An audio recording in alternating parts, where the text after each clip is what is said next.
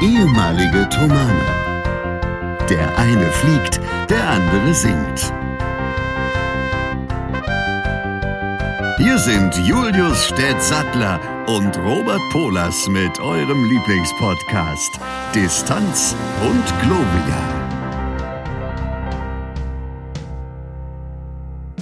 Und damit herzlich willkommen zur Folge 95 von Distanz und Gloria. Es ist Samstag, 9 Uhr 6.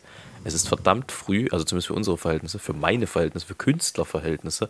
Aber das hat natürlich Gründe, die wir gleich ausführlich erörtern werden. Ich sehe gerade, dass ich hier mal noch auf meinem Laptop von Takt und Tonart auf Zeit umstellen muss, damit ich auch sehe, wie lange wir hier quatschen.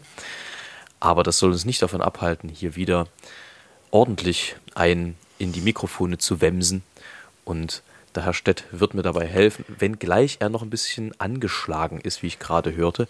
Das heißt, wir können uns dankbar und froh schätzen, dass wir ihn trotzdem hier haben am Mikrofon, um mit mir zu sabbeln und äh, Folge 95 von Distanz und Gloria voll zu erzählen. Herr Stett, ich grüße dich. Ich hoffe, dir geht es nicht allzu schlecht, aber das wirst du hoffentlich jetzt selber erzählen. Wie geht's dir?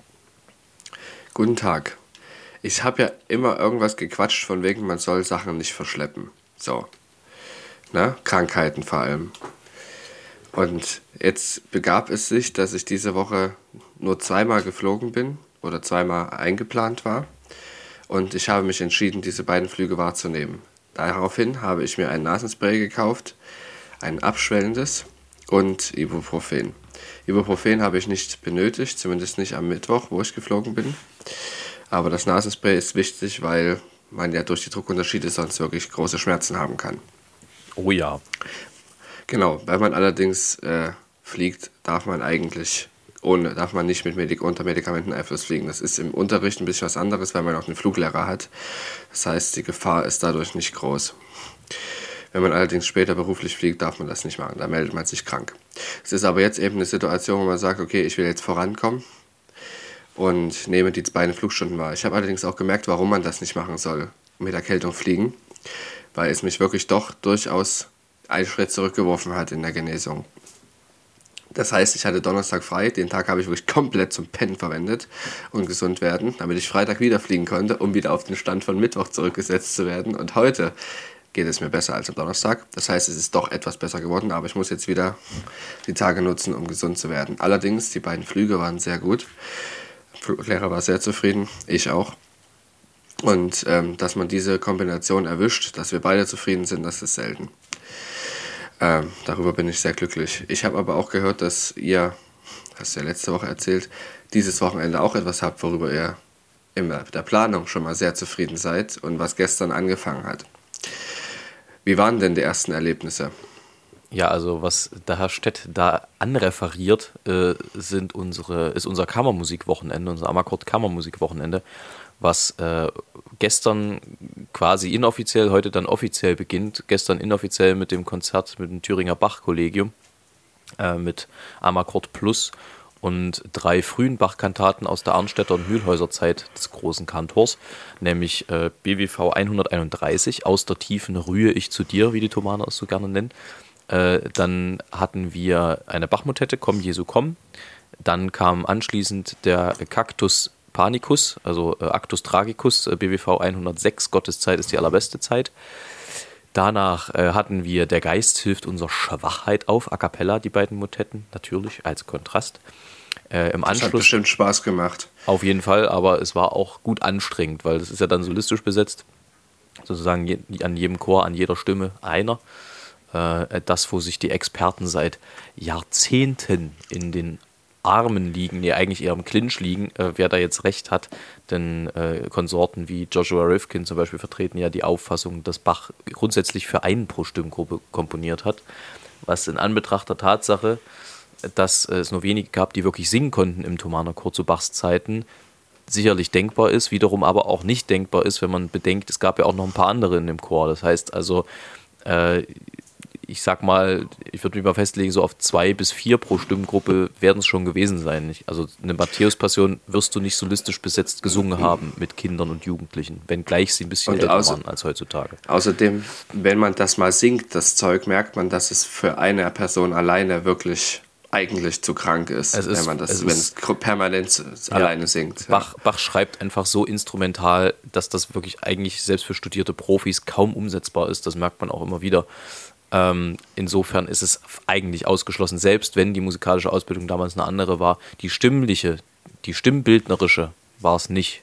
Also Ja. diese, diese Entwicklung in der Stimmbildung gab es ja erst relativ spät. Natürlich werden die gesungen haben, und, aber dieses technische Singen, gut kann man jetzt auch wieder sagen, dann haben sie es sich vielleicht leichter gemacht als heutzutage. Die Klangästhetik war eine andere. Es wurde zum Beispiel von Tenören nicht verlangt, dass die alles äh, sozusagen im Modalregister, im Brustregister singen.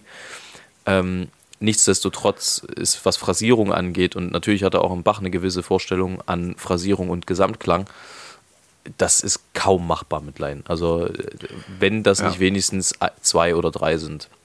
Deswegen, Genau, dann geht's nämlich. Dann ist es wieder gut singbar. Ja. Das finde ich nämlich, was dafür spricht, weil wenn man Bach, wenn man Bach verstanden hat, kann man Bach sehr leicht singen, aber eben nicht alleine. Man muss halt schon ein paar Leute sein. Also man kann das auch alleine singen, dann klingt es aber relativ schnell lasch. Also weil man dann halt nicht alles interpretieren kann. So ist es. Aber um die Klammer zu schließen, das war äh, bei uns nicht der Fall. Das hat extrem viel Spaß gemacht. Die Leute wussten, was sie tun. Äh, nach dem Geist, nach, nachdem der Geist hilft unserer Schwach, nach, nach der dem Geist hilft unserer Schwachheit auf. Nachdem der, dessen Mutter den Geist auch mal geholfen hat So ist vor es. 20 Jahren. auf, So. auf. Ne? Ähm, Genau. Kam dann ein Stück von, oh, ich glaube, er heißt Johann Georg Ahle. Das war, äh, Das ist meine Ahle. genau. ähm, es ist ein Stück, was wahrscheinlich 300 Jahre nicht aufgeführt wurde vorher. Jetzt muss ich aufpassen, was ich sage, aber ich würde behaupten, es war nicht ganz grundlos so. Mehr, mehr will ich da, dazu nicht sagen. Es war jetzt, äh, also es war ganz nett, aber muss man jetzt auch nicht jede Woche singen. Es gibt schon einen Grund, warum Bachkantaten jede Woche in der Thomaskirche aufgeführt werden und nicht alle. So, mehr dazu nicht. Ähm, und abschließend kam dann noch BWV 71, Gott ist mein König. Alles extrem untypische Kantaten, weil frühe Kantaten von Bach. Ähm, also tatsächlich haben wir gestern ein bisschen diskutiert, wenn er die 10, 15 Jahre später geschrieben hätte, würden sie vermutlich komplett anders klingen, auch in der textlichen Bearbeitung und Textbehandlung. Ähm, aber so haben sie natürlich einen besonderen Reiz. Also Actus Tragicus natürlich schon von der, von der Besetzung her, ne? wenn du zwei Gampen und zwei Blockflöten dort in der Besetzung hast und Continuo. Das ist eigentlich, also ich kann mich nicht erinnern, das jemals in einer anderen Kantate so gesehen zu haben. Ähm, was natürlich wahrscheinlich auch ein bisschen an den Möglichkeiten von Bach lag. Ne? Also zwei Gampen musst du auch erstmal auftreiben, die dann auch so spielen, dass die Leute nicht wegrennen. Also das äh, war schon ganz schön. Und die Blockflöten, muss ich wirklich sagen, ich, ich, ich hetze ja, also hetzen ist ein bisschen groß gesagt, aber ich reg mich ja immer über Blockflöten auf und ähm, dass ich wirklich Probleme mit Blockflöten habe, weil sie oft zu hoch oder zu tief sind und das äh, zerstört manchmal ein bisschen das intona- intonatorische Gesamtkunstwerk. Aber die beiden Blockflöten, das war wirklich ganz, ganz großes Kino. Also die haben da, Da gibt es einen ganz schlechten Witz, den Querflöten immer über Blockflöten machen und andersrum auch. Nämlich, Was ist schlimmer als eine Blockflöte? ja, zwei Blockflöten. So, Aber in dem Fall muss man wirklich sagen, das war, das war wirklich schön. Die haben das wirklich super gemacht und das äh, war schon etwas bewegend tatsächlich. So, also das war ein schönes Konzert. Heute am Samstag, denn äh, wir zeichnen ja samstags auf, geht es weiter. Wir werden äh, dann uns in unsere kleinen Konzertformate begeben. Also Holger wird mit Laute, also er wird nicht selber Laute spielen, sondern er wird auf der Laute begleitet, äh, wird äh, Songs von Dowland machen ähm, und seinen John Zeitgenossen. Dowland, John Dowland, ja. Von John Dowland. Dieser. Oder John von, Von Dowland. Ja, das wäre dann der Adelstitel John gewesen. von Don, Ähm, John von Don. äh, dann werden Daniel und ich tatsächlich ein Gespräch für, also wir werden interviewt quasi ungefähr eine Stunde lang ähm, als ältester und jüngster am Akkordler von Annette Mautner, Von die, wem? die, die Okay. äh, Moderatorin im MDR ist. Wer, wer sie kennt, der kennt sie. Und Anzunehmen.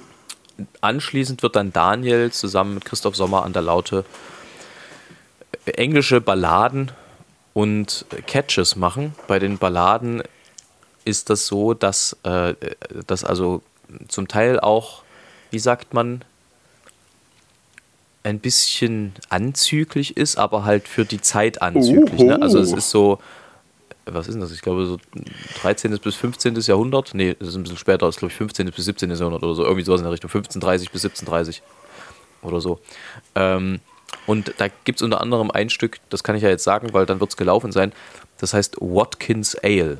Und es geht also um eine Frau. Und ich sag mal so: Ale ist in dem Fall kein Bier, sondern ein anderer Gut. Saft. Gut, das ist ja schon ganz schön Nicht mehr explizit. Ja, es ist auch wirklich explizit, aber halt eben, Krass. wie das damals so war, durch die Blume explizit. Ist, äh, Meine Fresse. Sehr schön.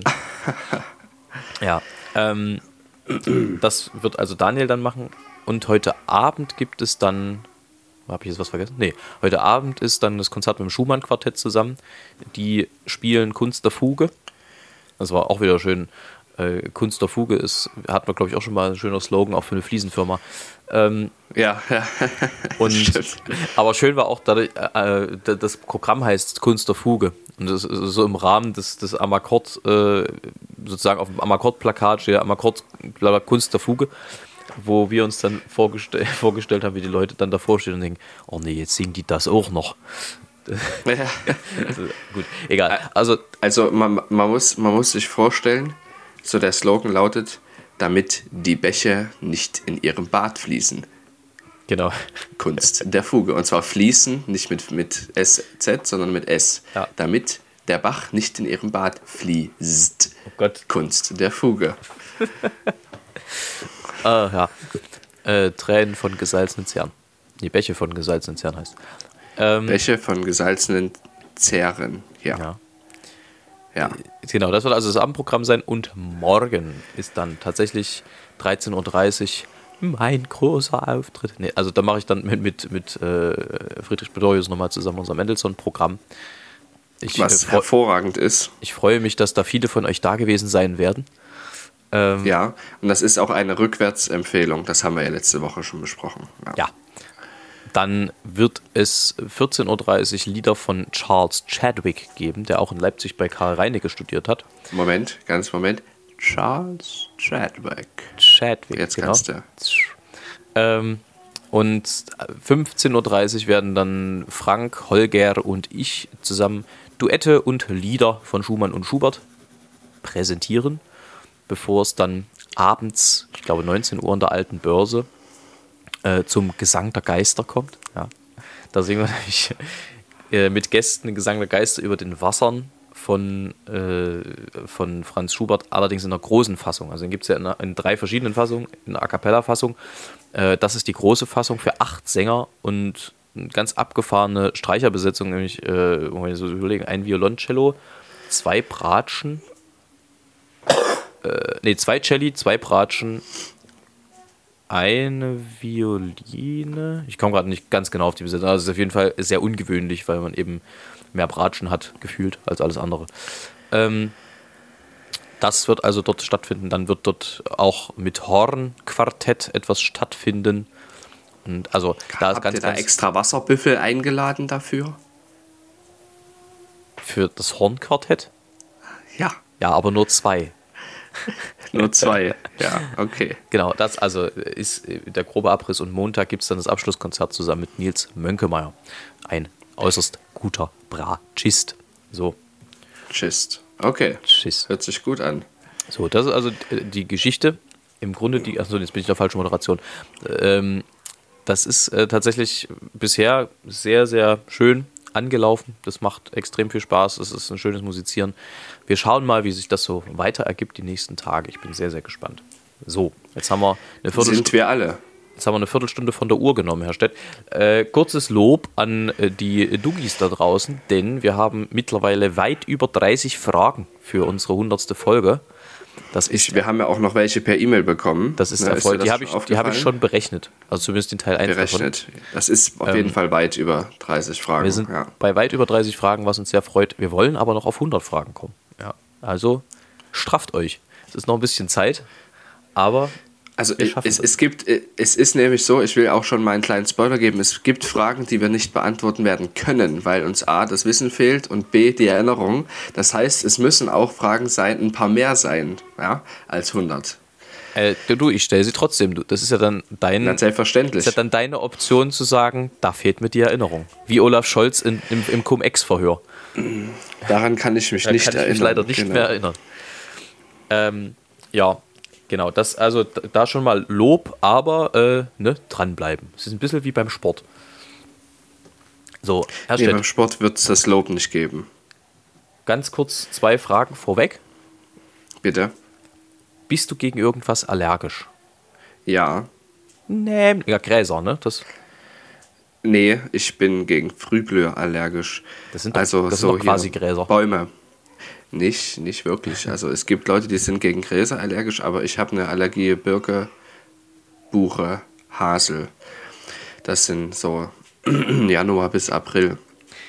das ist aber spannend. Mit, ja, Heißt das, also wenn du gegen Hasel allergisch bist, bist du doch gegen Haselnuss allergisch? auch, aber nicht so extrem. Ja, doch, gegen die pure Nuss bin ich äh, allergisch. Ich kann die nicht pur essen. Also ich kann das machen, aber es tut mir weh im Hals. Das heißt, Das ist ähm, das, was manche Leute beim Apfelessen verspüren. Das verspüre ich bei Hasel, bei Macadamia-Nuss und wenn ich Möhren esse. Und dann gibt es noch so ein paar andere, die dieses, es ist irgendeine Art Säure enthalten. Ich weiß aber nicht genau, welche das ist. das ist aber tragisch. Fruchtsäure scheinbar irgendwie. Das ist aber, kann nicht Fruchtsäure sein, weil ich nämlich zum Beispiel gegen Zitrusfrüchte nicht allergisch bin und auch gegen Äpfel nicht. Das ist irgendwas anderes. Das heißt, du kannst gar keine Nuss-Nougat-Creme zu dir nehmen? Doch, doch, doch. Es ist wirklich die rohe Nuss, die, ähm, die rohe, pure Nuss, Nuss, Nuss, die ich nicht essen kann. Ah. Ich kann sie, wie gesagt, es ist so, ich vertrage die. Also auch zum Beispiel Sojamilch, das ist, das ist ja auch aus der puren Nuss, also Bohne, wie auch immer. Das ist, be- erzeugt genau das Gleiche. Auch zum Beispiel Tofu und sowas ist kein Problem. Ich bin auch nicht so wie Leute, die dann umkippen, wenn sie zum Beispiel irgendwas, ein Sojamedikament gespritzt kriegen. Das ist nicht der Fall bei mir. Also ich bin wirklich nur auf dieses im Hals, das merke ich, sonst ist es nichts. Das Boah. ist insofern interessant, weil man das ja immer gefragt wird, wenn man irgendwie äh, eine Narkose bekommen soll. Da gibt es ja mittlerweile Bio-Mittel, die auf Erdnuss- und Sojabasis sind und die nicht so schädlich für den Körper sind, die dich nur ausnocken. Und das wurde ich eben gefragt und habe ich gesagt, ja, hier, aber nur das Kribbeln. Und da haben sie gesagt, okay, 4 Milliliter davon oder 4 Milligramm habe ich bekommen. Okay, kein allergischer Schock, 60 Milligramm und war ich weg. Das heißt, das heißt äh, du bist dann aufgewacht und hattest einen latenten Geschmack von Erdnuss der, im Mund. nee, nicht im Mund. Ich roch danach. Ich war quasi eine. Warst eine Erdnuss? Nein, nein, das ist, das ist ja bloß auf Basis davon. Also ich, Ja. Ja. Menschen, die uns zuhören, wissen, was ich meine. Ja, ich nicht. ähm, da erinnere ich mich noch ganz plastisch an ein Kastenfest damals. Ich glaube, es war eins meiner ersten, das erste oder das zweite. Da ist ein Klassenkamerad von meinem Bruder auf eine Wespe getreten. Und in diesem Moment stellte sich dann heraus, weil es vorher offenbar noch nie passiert war, dass derjenige allergisch gegen Wespen ist. Und zwar nicht so, Ei. Nicht so ein bisschen, sondern wirklich äh, volles Rohr. Umkippt. Da, ja, ja. ja, um, naja, um, also den haben sie dann erstmal ins Bett verfrachtet und äh, tatsächlich musste der Krankenwagen kommen und ihn äh, anaphylaktisch äh, deschockieren. So, Mit Cortison oder so. ich weiß nicht, womit sie es gem ähm, gemacht Ja. haben. Ähm, dann zweite Frage, Herr Stett, das ging ja relativ zügig. Zweite Stopp. Ja. Du musst kurz erklären, was ist das Kastenfest? Ach so, ja, das mache ich gerne. Also das Kastenfest war eine Institution im Rahmen des Thomaner Chors, des Thomaner Seins, lass mich so formulieren, äh, das zweimal im Jahr dran war, nämlich einmal im Sommer und einmal so gegen Herbst in der Regel, beziehungsweise einmal im Frühjahr und einmal gegen Herbst, war manchmal ein bisschen unterschiedlich, aber in der Regel gab es das zweimal eigentlich im Jahr. Das war eine Veranstaltung, wo unter anderem eine Hüpfburg da war, wo es oftmals auch Kreppelchen oder Langosch gab. Da wurde dann extra so ein Wagen vom, vom Weihnachtsmarkt eingekauft. Eine sehr geile Das Idee. heißt, das heißt Krebbelchen. Ja, Krebbelchen. Herr Stette, Mit welchen K, mit dem welchen K, Krebbelchen. Du weißt doch Okay. nicht, mir wurde, mir wurde im Studium alles aberzogen, was an äh, dialektalen Besonderheiten Aber da es, war. es geht hier nicht um Dialekt, es geht um das, was man dort bekommen hat. Und man bekam nicht Kreppelchen, man bekam Krebbelchen. Ja, ist richtig. Okay? Sommerlangosch. Ähm, oh, habe ich das gerade laut gesagt? Äh, Ja. sorry. ähm, und unter anderem gab es da auch immer ein Fußballspiel äh, der meistens 11., 12., Kla- nee, meistens 12. Klasse gegen die sehnigen Sieben, was Die letztendlich seligen Sieben. die, ja. die Mitarbeiter waren, die sich noch bewegen konnten in irgendeiner Form ja, und die nicht schnell genug sich weggeduckt haben, als gefragt wurde, wer spielt dieses Jahr. Äh, Die Diese dann, Mitarbeiter konnten auch Lehrer von der Thomasschule ja, sein. die haben meistens gar nicht so schlecht gespielt, muss man sagen. Eben, ja. Und das war immer sehr unterhaltsam. Da hat dann auch jemand vom Chor selber äh, kommentiert. Dann, was gab es denn noch so? Tauziehen gab es oft beim Kastenfest, das wurde dann gemacht. Es wurde Fußball gespielt, natürlich hoch und runter. Dann, ähm, ja, war das also ein großes. Hau den Lukas Stimmt, manchmal. genau. sogar. Und dieses Ja. Spiel vom Rummel gab es auch. Ähm, Und äh, das also war ein großes, ein großes Fest halt. Wie willst du es beschreiben? Also es hat viel Spaß gemacht, allen Beteiligten. Das äh, war sehr schön und das hat meist draußen stattgefunden auf dem, auf dem Kastenrasen so. Das war also das Kastenfest. Das vielleicht ganz kurz als Abriss dazu. Herr Stett, wie und tut man das überhaupt? Das ist ja die Frage. Berechnet man Winde? Das ist gut, dass du das fragst, weil das müssen wir gerade machen. Im Flieger, während du da irgendwie in so einer Kurve hängst, so wow, wow, wow, musst, du, musst du den Wind ausrechnen. Also, es gibt verschiedene Möglichkeiten. Am einfachsten ist es, wenn du eine Vorhersage hast und dann weißt du schon in etwa, wo dieser Wind in der Höhe, in der du bist, herkommen soll. Es gibt Vorhersagen für die verschiedenen Höhen, weil der Wind mit der Höhe dreht. Je nachdem, ob du da eine Front hast oder zum Beispiel ist es auch so, wenn du, wenn der Wind über das Land pustet, hast du genauso wie wenn du über irgendwas anderes pustest, eine sogenannte Grenzschicht, Reibung. Das heißt, der Wind am Boden ist immer ein anderer, den wir hier unten spüren, ist immer ein anderer als in ein Kilometer Höhe. Immer. Meistens ist der oben schneller und kommt aus einer anderen Richtung. 30 Grad nach rechts gedreht. Und, ne, links, Verzeihung. Ähm, und das, da gibt es Vorhersagen dafür. Das ist schon mal der erste Punkt. Der zweite Punkt ist der, dass man eventuell eine Anzeige im Cockpit hat, wie der Wind ist. Und das ist sehr komfortabel. Wie kommt man denn zu dieser Anzeige? Hat jemand eine Idee? Hast du eine Idee? Wie kommt man zu der Anzeige? Also äh, wie die Der da, Windanzeige, wie die da berechnet wird. Na, ich vermute mal, das Flugzeug wird an allen vier Seiten einen Sensor haben und da, wo der Wind weht, das wird ausgeschlagen sozusagen. Das hört sich schon mal gar nicht schlecht an. Also es ist auf jeden Fall irgendwas, wo man äh, den Wind aufgrund der Bewegung der Luft äh, ausrechnen muss. Ne? Ja. Also es ist so, du kennst deine, deinen Steuerkurs in die Richtung, in die du quasi die Nase zeigst, ja, wo du hinlaufen müsstest, wenn, du, wenn kein Wind wäre. Und du kennst deine Geschwindigkeit, die du gegenüber der Luft hast. Okay. Angenommen, die Geschwindigkeit sind 120 Knoten, die du gegenüber der Luft hast, in der du dich gerade befindest. Und du zeigst mit der Nase genau nach Norden. Jetzt begibt es sich aber, dass dein Flugzeug nicht nach Norden fliegt, sondern etwas nach Osten. Und nicht mit 120 Knoten, sondern mit 140 über Grund. Das ist das, was das GPS ausmisst. In welche Richtung du dich wirklich bewegst und wie schnell du dich wirklich bewegst im Bezug zum Boden. Und mit diesen vier Werten kann man jetzt ausrechnen, dass der Wind von hinten links kommt.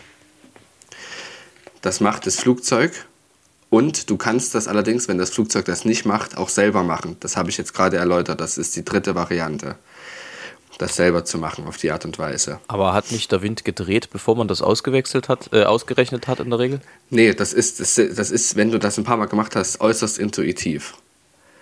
Aber man muss das, das kann man am Boden schlecht erklären. Man muss das wirklich, das ist wirklich eine Sache, die du musst du im Flugzeug erleben, damit du merkst, aha, so ist es.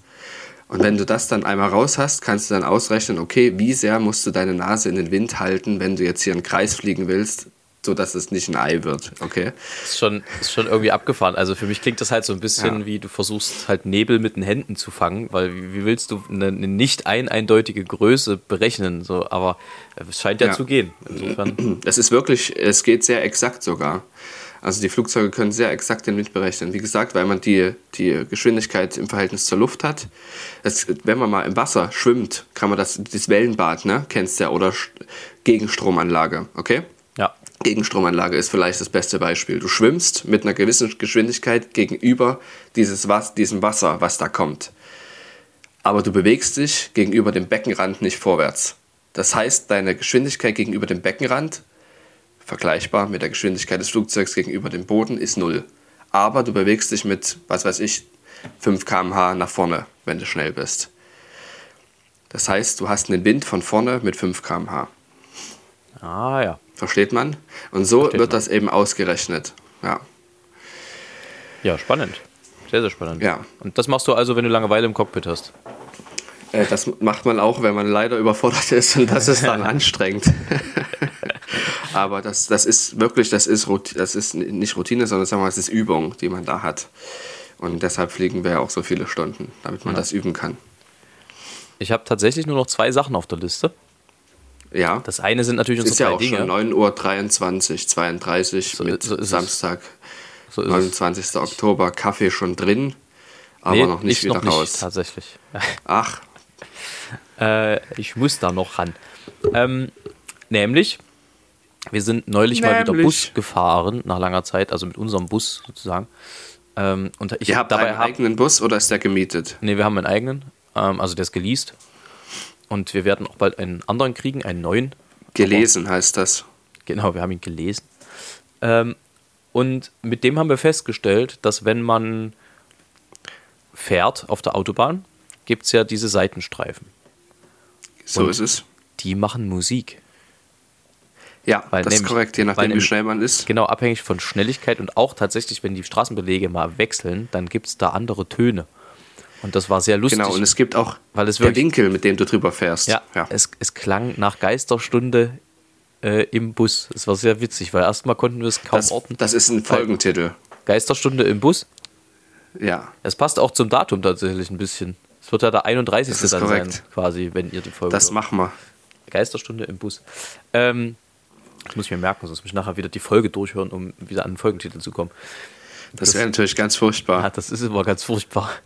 ähm, das äh, war also sehr, sehr interessant. Und jetzt hat mir eine liebe Sopranistin, die bei uns mit dem Bus gefahren ist, ein Video geschickt. Ich meine, es war aus Ungarn. Da werden Autofahrer belohnt mit so, genau solchen Streifen, wenn sie äh, mittig fahren. Also in, in Deutschland ist das ja sozusagen, um Leute, die in Sekundenschlaf verfallen, aus selbigen wieder rauszuholen äh, damit du Ja. also dich erschrickst und dann wieder aufwachst. In Ungarn ist es so, du wirst belohnt, wenn du richtig auf der, auf der Fahrspur bist. Wenn das jetzt nicht Ungarn ist, dann werde ich das nächste Woche nochmal richtig stellen. Aber das heißt, du hörst dann Lieder. Also, das, also du hörst da wirklich eine Melodie. Das haben die extra so gemacht. Das finde ich total lustig. Aber es ist für, Mega. es ist für einen Musiker auch, also zumindest in unseren Landen, extrem gefährlich, weil du fährst dann, also ich zumindest bin dann so, ich will dann jetzt wissen, was da noch so kommt und fahre dann natürlich absichtlich auf diesem Streifen, was natürlich nicht der Sinn der Sache ist eigentlich. Aber ich, also äh, nicht permanent. Ich werde das äh, nicht nochmal machen. Aber es war jetzt nicht gefährlich. Es war eher lustig in dem Fall. Das war eine Lüge von und für Robert Polers. Nein, nein, nein. Ich äh, bin oft ein, also eigentlich fast immer ein sehr verantwortungsvoller Pfarrer und Fahrer auch. Ähm, Herr Stett, dann also drei Dinge. Drei Dinge, bei denen du besonders sparsam bist. Ja, es ist, wir sind ja, wir befinden uns ja in einer Zeit diverser Krisen. Ja, und da muss man natürlich gucken, dass man seine sieben Penny zusammenbehält. Und das machen natürlich Schwaben, ganz natürlich, ist klar. Und die Frage ist es aber als Sachse, Herr Stett, wo bist du besonders sparsam? Ich meine, man kennt das, der ein oder andere Sachse ist, was äh, Gastfreundschaft angeht, ein bisschen sparsam gewesen in den vergangenen Jahren. Das ist ja bei dir jetzt nicht der Fall. Wo bist du besonders sparsam, Herr Stett? Also Energie schon immer gewesen, ähm, aber jetzt umso mehr noch. Also ich verzichte jetzt sogar auf so Wellness-Dinge wo ich mir immer gedacht habe, darauf verzichte ich nicht. Also ich habe schon immer darauf geachtet, dass Türen zu sind und Lichter aus. Meine Frau wird jetzt lachen, ja, weil ich es immer mal vergessen habe. Aber jetzt ähm, vergesse ich es nicht mehr. Ich denke richtig dran, weil ich mir immer denke, wenn die Tür offen bleibt, könnte ich auch ein Eis essen stattdessen. Ähm, das ist jetzt, gibt jetzt auch einen finanziellen Anreiz, aber dieses, ähm, diese, diese Art trainiert mich trotzdem. Und ich werde auch, wenn es nicht mehr so teuer ist oder wenn wir uns das besser leisten können, das sparen, weil es ja gut ist, grundsätzlich Energie zu sparen. Also ich meine Gas und Strom. Und ich bin schon immer sehr sparsam, was Treibstoff betrifft, überall. Also sowohl beim Autofahren, beim Fliegen, beim Rasenmähen, wenn es möglich ist. Unser Rasenmäher zum Beispiel, das juckt mich enorm, den kann man nicht ausmachen zwischendurch. Das heißt, wenn ich da Rasenmäher und ich drei Stunden brauche, läuft der drei Stunden durch. Und ich muss auch zwischendurch auffüllen, was gefährlich ist. Bei laufendem Motor Sprit aufzufüllen. Aber könntest du den nicht das ausmachen? Problem ist, äh, ich kriege ihn dann nicht wieder an der hat irgendwie ein, also man kriegt, man kriegt ihn nicht wieder an. Es besteht die Chance nicht. Der ist einfach, auf, ich habe das noch nicht verstanden, was dahinter ist, weil normalerweise springen die Motoren ja, wenn sie warm sind, besser an. Aber irgendwas äh, ist mit diesem Rasenmäher so, dass das nicht der Fall ist. Der muss dann erstmal abkühlen und aus dem Kalten kriegst du ihn dann auch wieder an.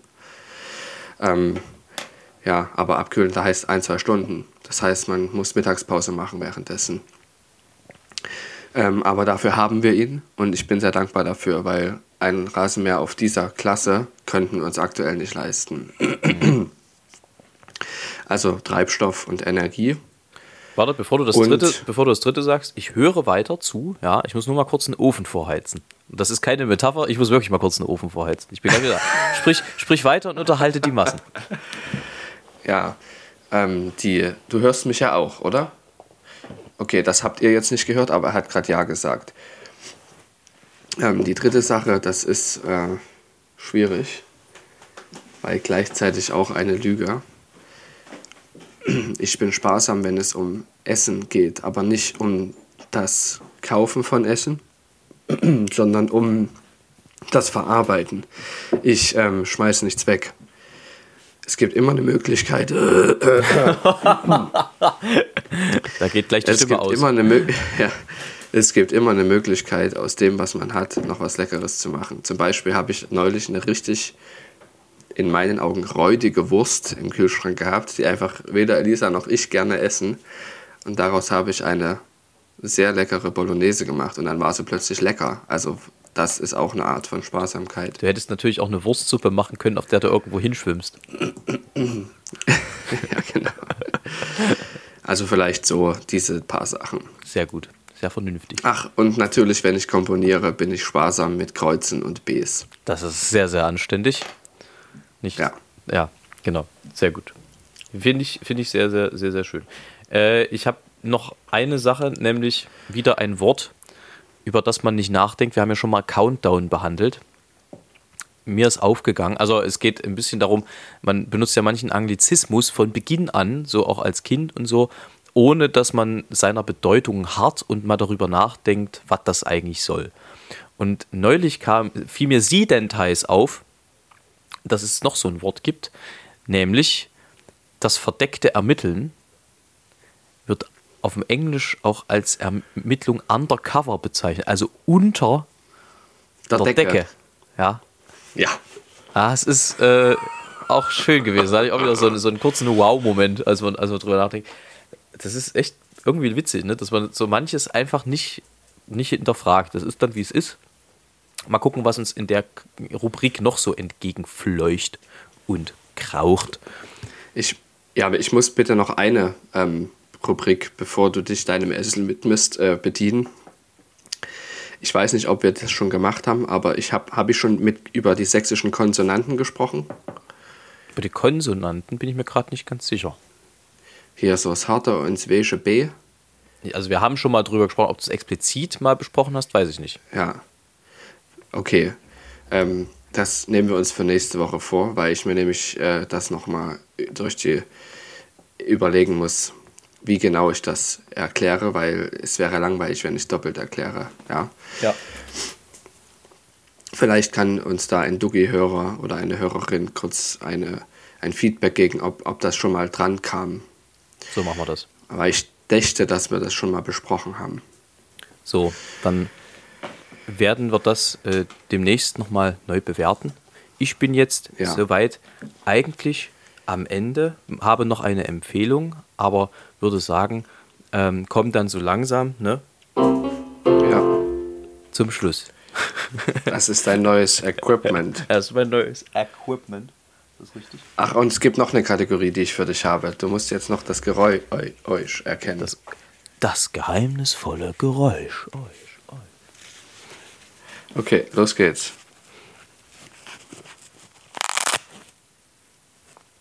Du gerade in ein Brötchen gebissen? Gute Idee. nee. Mach Nochmal, mach Achtung. nochmal. Also, äh, es klingt nach wie vor, als ob du in ein Brötchen gebissen hast, könnte aber auch eine Schachtel sein, die du auf und zu gemacht hast, aber ich weiß es nicht. Letzteres ist schon näher dran. Keine Ahnung. Tatsächlich äh, äh, keinen Plan. Was ist das? Ah, ein Klettverschluss, den er öffnet und schließt. So ist es. Ja, okay, da hätte man vielleicht drauf kommen können. Äh, meine Empfehlung der Woche ist nach langer Zeit mal wieder eine Serie, die sehr gut ist, die ich sehr empfehlen kann.